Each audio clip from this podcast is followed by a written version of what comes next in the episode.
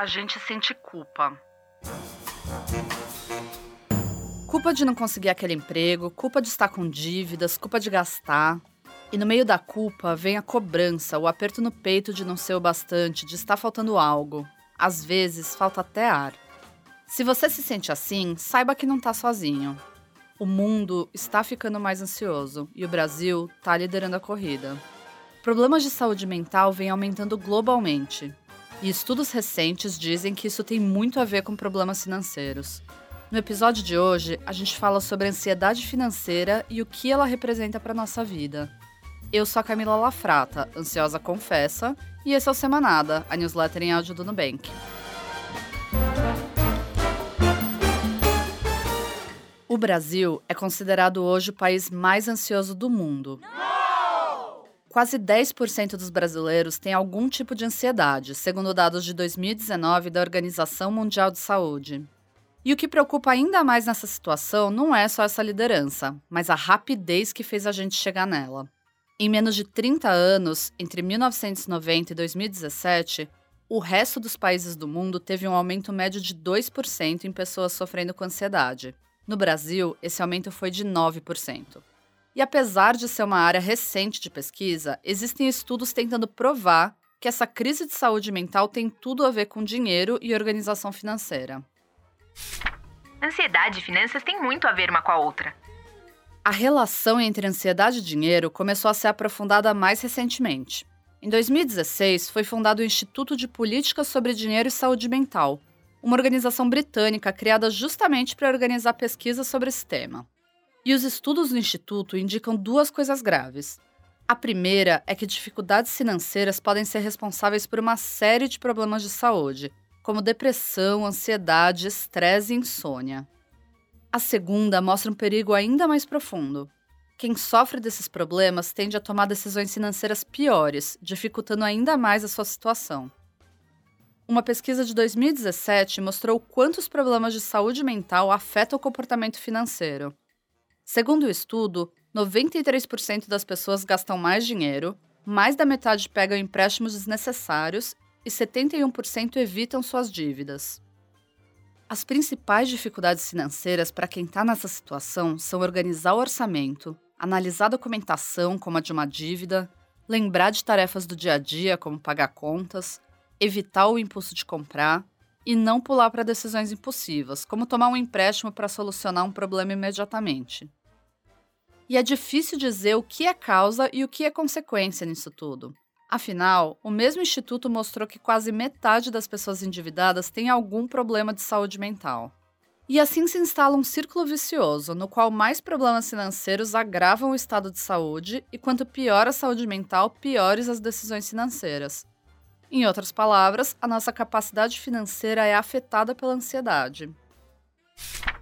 Como assim? O que é capacidade financeira? O Instituto usa um termo chamado capacidade financeira para definir a habilidade de uma pessoa de organizar bem o seu dinheiro. Isso inclui desde pagar as contas em dia e fazer compras no mercado, até conseguir guardar um dinheirinho e planejar o futuro. E é importante destacar: capacidade financeira não é a mesma coisa que renda.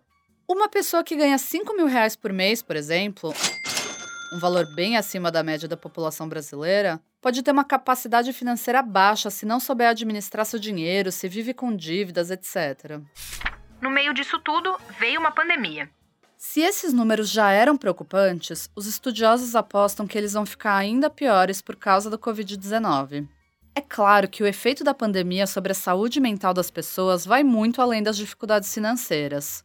Mas fatores como a taxa de desemprego recorde, o fechamento de negócios e a dificuldade das pessoas de sustentar a si mesmas e as suas famílias devem aumentar muito os problemas de ansiedade e depressão nos próximos anos. Quer um exemplo? No Brasil, as buscas no Google pela palavra ansiedade foram três vezes maiores em 2020 do que a média dos últimos 16 anos. E a frase cometeu uma crise de ansiedade aumentou 5 mil por cento no número de pesquisas entre janeiro e julho de 2020 em relação ao semestre anterior. E o Brasil nisso tudo? Como a gente já tinha comentado, o Brasil é hoje o país com os maiores índices de ansiedade do mundo e crescendo numa velocidade alta. Isso vem acompanhado de um cenário econômico cada vez mais difícil. Especialistas da Fundação Getúlio Vargas já chamam os últimos 10 anos de uma nova década perdida para a economia brasileira, com resultados ruins mesmo antes do coronavírus. A taxa de desemprego também bateu seu recorde no ano passado, chegando a 14,6% no terceiro trimestre. E 2021 entrou com duas a cada três famílias endividadas, segundo a Confederação Nacional do Comércio. O que fazer numa situação dessas? Não existe receita pronta para sair disso. A desigualdade social profunda que a gente vive contribui para esse problema. O estigma, a vergonha que existe em torno de problemas de saúde mental também. E se afastar dessa vergonha é essencial. O número de pessoas com algum tipo de transtorno, como depressão ou ansiedade, e que não sabem ou não tratam é ainda maior. Pode chegar a 86% da população brasileira, segundo a plataforma de saúde mental Vitude. Se você sente que está numa situação como essa, é muito importante buscar ajuda. Existem profissionais que podem ajudar em todos os estados, pagos e gratuitos, online e presenciais. As universidades federais e estaduais, por exemplo, costumam disponibilizar serviços gratuitos ou a preços populares. Vale pesquisar na do seu estado. Cuidar das finanças é muito importante.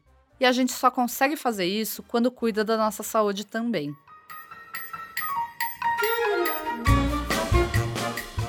O Semanada de hoje fica por aqui.